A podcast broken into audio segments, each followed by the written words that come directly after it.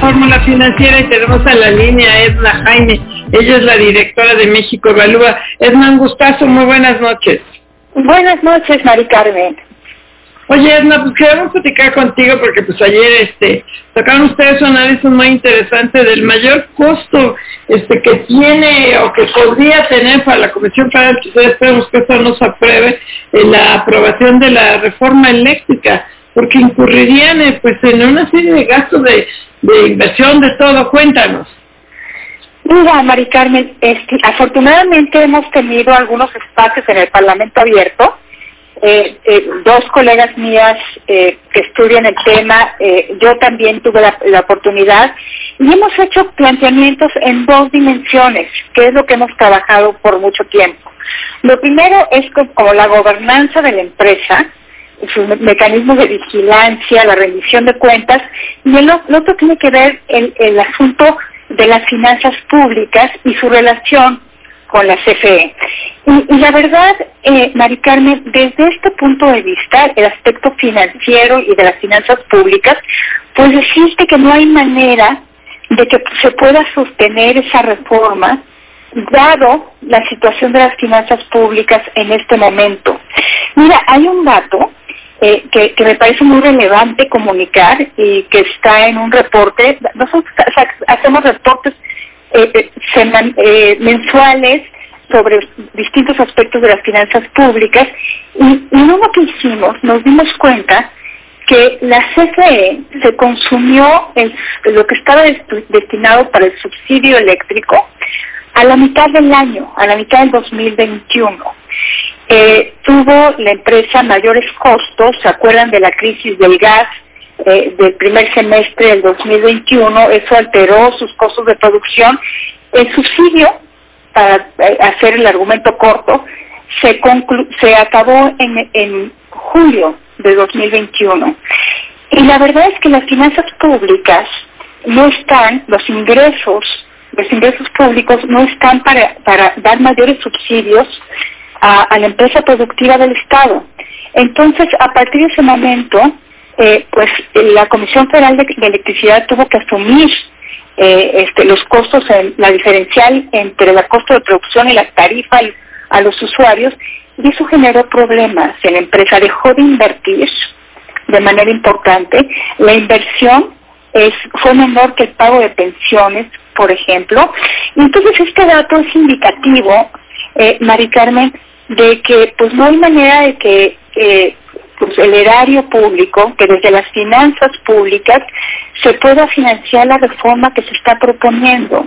Entonces hay como un componente de pensamiento mágico de que la empresa puede absorber un montón de funciones, de que puede dar eh, un servicio eh, a los ciudadanos a bajo costo, proteger al consumidor este, cuando no hay un plan de no hay un planteamiento financiero, un plan de financiamiento para poder desarrollar lo que se está proponiendo eh, en la reforma eh, eh, y que la CFE pueda asumir lo que implica invertir, producir, subsidiar.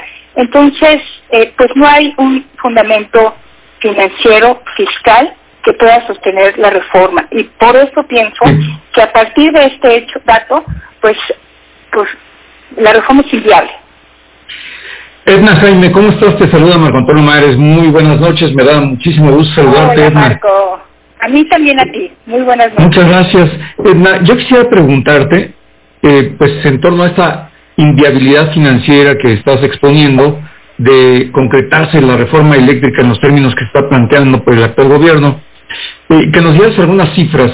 Me imagino que ustedes han hecho algunos cálculos de cuál sería el costo, porque esto es algo que nos quedaron a deber, no, no existe por parte del gobierno o de la Comisión Federal de Electricidad, tú me corregirás, pero me parece que no existe una cifra que debiera de llevarse adelante como parte de cualquier iniciativa que se presenta, una proyección de los costos. ¿Cuáles serían los costos que ustedes han calculado y por qué es tan claro que desde el punto de vista de ustedes y de sus análisis sería inviable esta reforma eléctrica?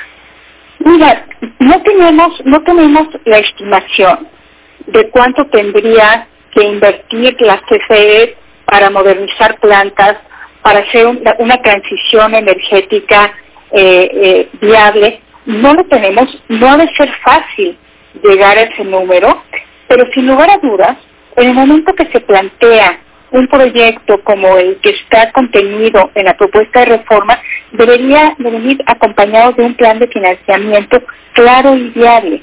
No existe. Lo dices muy bien, Marco. No conocemos. Eh, nosotros tampoco hemos hecho el cálculo. Hemos visto eh, la relación finanzas públicas con CFE y, lo, reitero, lo vemos cada que realizamos estos informes, números de horarios se llama el informe, eh, pero no tenemos eh, cuantificado eh, pues cuáles serían los requerimientos financieros de la empresa para poder desplegar lo que promete en la reforma en la reforma eléctrica que se está discutiendo. Es un tema fundamental sin ese primer planteamiento resuelto, ¿cómo podemos tener cualquier otra discusión? No, es imposible, eh, es imposible, es, imposible, tenerlo. ¿cómo, cómo, estás, José Justo, Jaime? ¿Cómo te va? Buenas noches. ¿Cómo estás, Pepe? Buenas noches. Qué gusto saludarte, Edna. Nos da gusto tenerte aquí en el programa, como siempre, y con estos buenos análisis, porque tú decías bien, hay una suerte de pensamiento mágico de que todo se va a resolver cuando llegue la Comisión Federal de Electricidad, que bueno, pues sabíamos que es un tema como nacional, romántico nacionalista, ¿no? De que ya llegaron los buenos y van a resolver todo. Y no es así, realmente no hay ningún plan para la Comisión Federal de Electricidad. No hay, y lo que tenemos hoy en día, Edna, cuéntanos un poco, lo que tenemos hoy en día es que pues hay, hay, hay, en efecto, quizás el autoabastecimiento hay que pasarlo a otros lados, eh, en fin, eh, eh, pudo, pudo haber habido excesos de, de la iniciativa privada, pero desde luego se puede mejorar mucho más el mercado y que la iniciativa privada ayude y colabore a la CFE. Vaya, pueden coexistir perfectamente la CFE además teniendo desde luego rectoría en transmisión y distribución. Yo no tengo duda de que pueden coexistir eh, y no solamente pueden coexistir, necesitamos que coexistan porque desde el punto de vista financiero no hay manera que la CFE pueda asumir tantas responsabilidades como las que se está planteando. Eh, necesitamos hacer una transición energética, una transición eléctrica eh, de manera exitosa. Necesitamos inversiones enormes para lograrlo, para, para poder eh, tener energías suficientes, pero también a precios competitivos, que, que no sea el factor que nos saque del mercado. Necesitamos atender los temas de pobreza energética la empresa no lo va a poder hacer, y menos en sus condiciones actuales, menos en las condiciones fiscales en las que estamos en este momento en el país. Entonces, yo lo que pues, le pediría a los legisladores y a quienes van a tomar la decisión respecto a esta reforma es que tengan un sentido de la realidad. Eh, el mercado es un mercado complejísimo, pero en México Valúa estamos convencidos de que puede funcionar de manera óptima. Por supuesto que hay que hacer muchos ajustes. Nosotros hemos trabajado en la parte de la gobernanza, hemos estudiado todo el mapa de vigilantes que rodea la CFE, son órganos reguladores, por supuesto, pero también tenemos a otros actores, eh, eh, la Auditoría Superior de la Federación, que, que hacen rendir eh, cuentas a la empresa.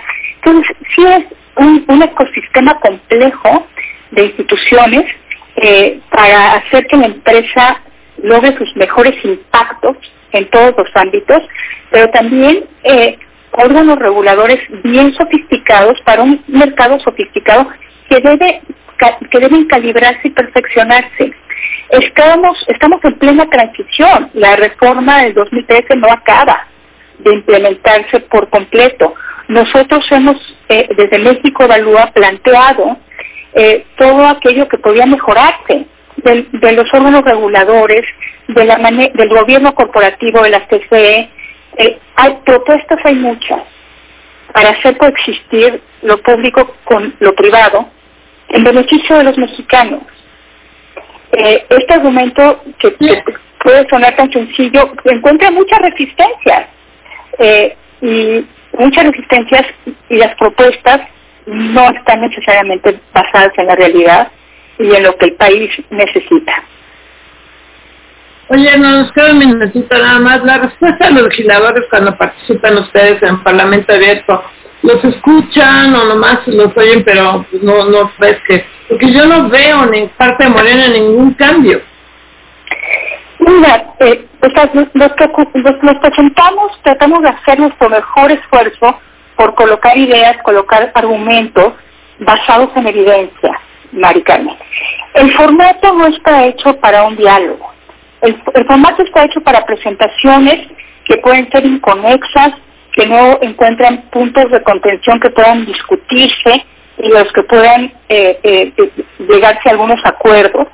Entonces, eh, es importante participar porque pues estamos, una institución como México Evalúa no puede dejar pasar esas oportunidades, pero no es la mejor forma ni de entender los problemas ni de proponer soluciones.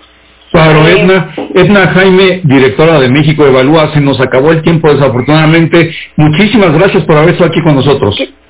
Gracias a ustedes, les mando un abrazo eh, con mucho cariño. Muchas gracias. Gracias, Edna. Vamos a un corte, regresamos aquí a Fórmula Financiera.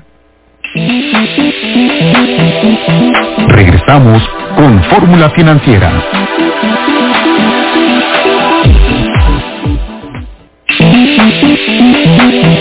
Yo creo que no la perdía. Mi vida es alegría. La serie del galanazo, Doctor Simi. Búsquela en redes